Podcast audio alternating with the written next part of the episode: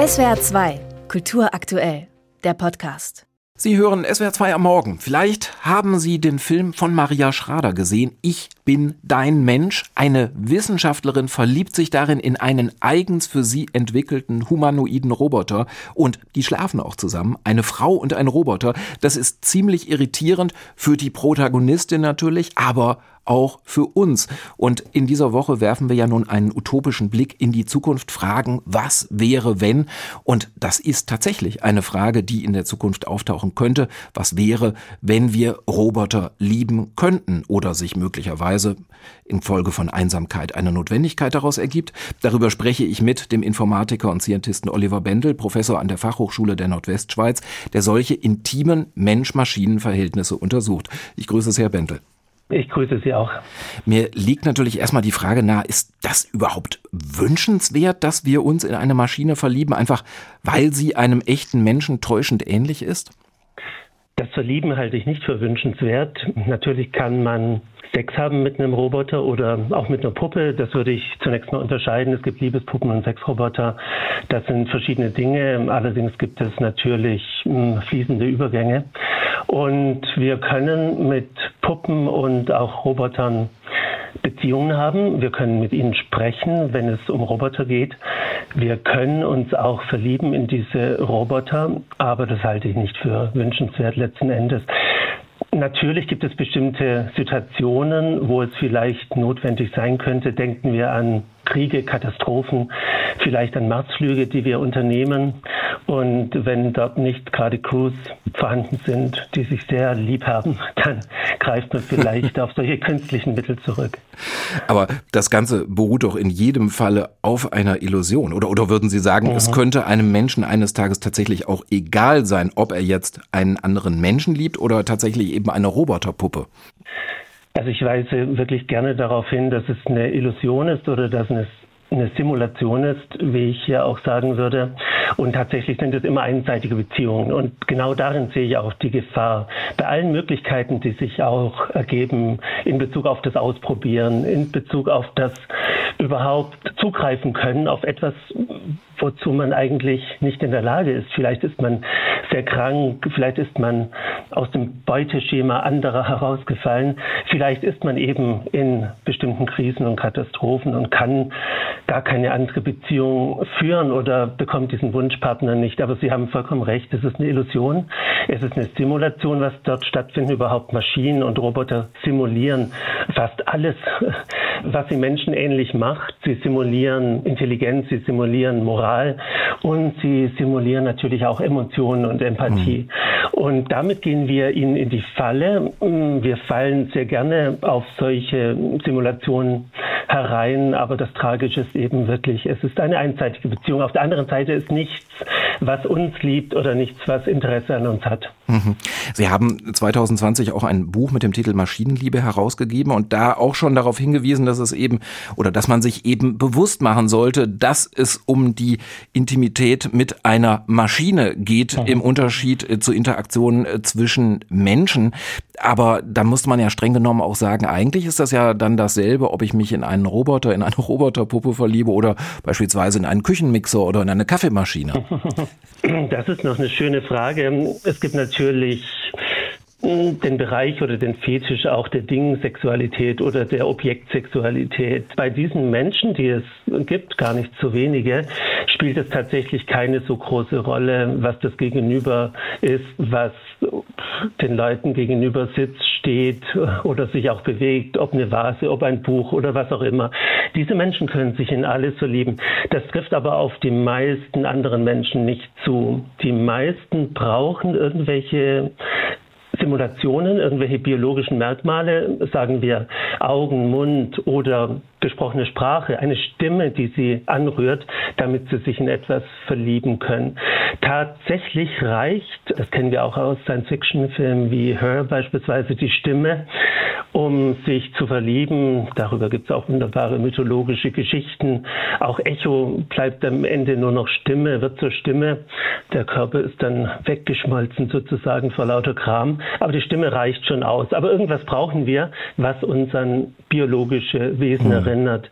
Und natürlich wenn wir uns in Roboter verlieben und dann uns klar wird, oh Gott, das ist nur ein Ding, dann können wir darüber auch erschrecken und es kann uns unheimlich werden das, was wir da tun, kommt uns dann merkwürdig vor, denn die meisten Menschen wollen keine Dinge lieben. Die mhm. wollen wirklich Lebewesen lieben. Was würde denn eine Gesellschaft überhaupt dadurch gewinnen, solche Verhältnisse, naja, sagen wir mal, zu normalisieren oder zu legitimieren? Sie haben schon angedeutet, es gibt Menschen, die in Krankheit fallen, in Einsamkeit, äh, sich unattraktiv fühlen. Aber ist das tatsächlich dann die Lösung, wenn jeder einen perfekt auf ihn oder sie abgestimmten Roboter sich bei sich zu Hause hat?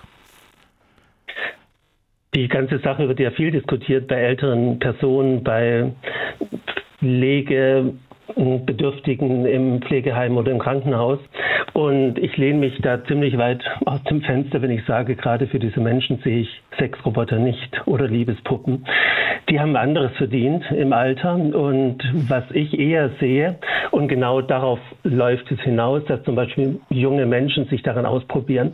Genau das findet statt in der Realität. Es gehen junge, oft schüchterne Menschen in Bordelle, wo Puppen zu finden sind, in der Regel keine Roboter, aber Puppen, und sie probieren sich daran aus. Was sie auch machen, sie versuchen, die Artefakte zu finden, die sie kennen aus Computerspielen oder aus dem Cosplay oder woher auch immer. Und sie suchen dann ganz gezielt Elfen aus oder Manga-Mädchen oder Mädchen.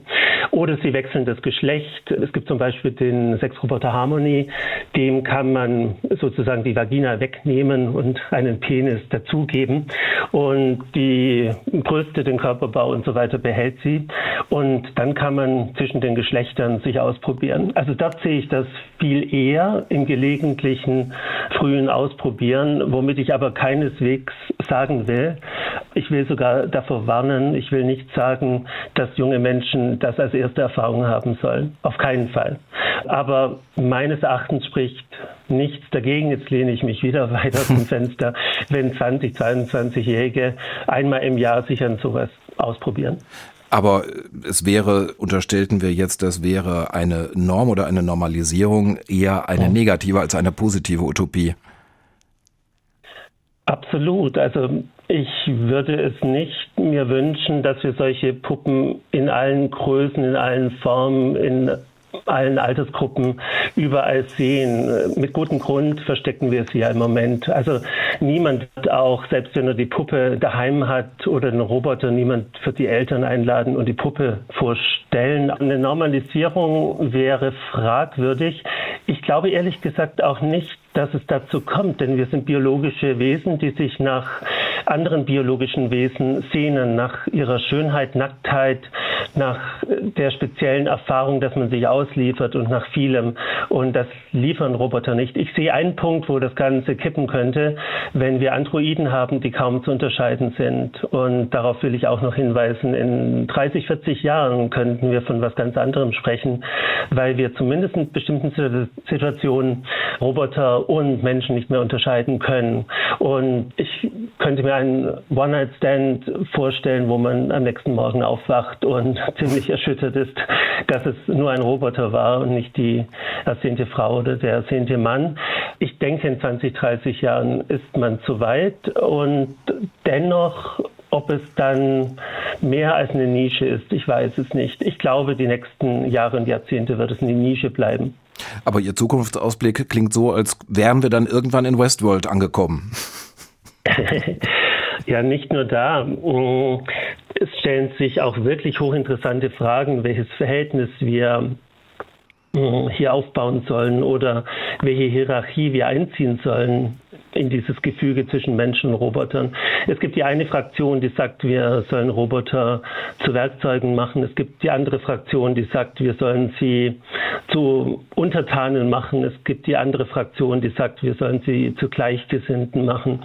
Und wenn Roboter Androiden sind, die nicht mehr zu unterscheiden oder kaum zu unterscheiden sind im ersten Moment, in bestimmten Augenblicken, dann stellt sich natürlich auch die Frage, ob wir das, was wir mit ihnen tun, was wir ihnen antun, ob das dann nicht tatsächlich abfärbt auf unsere normalen Beziehungen. Denn wenn wir äh, diese Roboter als ganz ähnliche Entitäten sehen, wahrnehmen wie normale Menschen und wir mit ihnen bestimmte Verhaltensweisen einüben, dann kann das Ganze auch abfärben. Und das sehe ich durchaus als Gefahr im Moment noch nicht so stark. Wir üben viel ein an Chatbots, an Sprachassistenten, an Avataren in Computerspielen.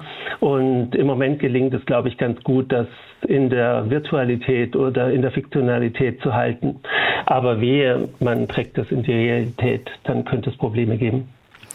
Das ist ein bizarrer und mit Sicherheit auch teilweise verstörender Blick in die Zukunft. Der Wirtschaftsinformatiker Oliver Bendel war das in SWR 2 am Morgen, der intime Verhältnisse zwischen Mensch und Maschine untersucht, zu der utopischen Frage, ob sich Menschen künftig auch in Roboter verlieben könnten und ob das eine wünschenswerte Vision ist. Herr Bendel, ich danke Ihnen vielmals für das Gespräch.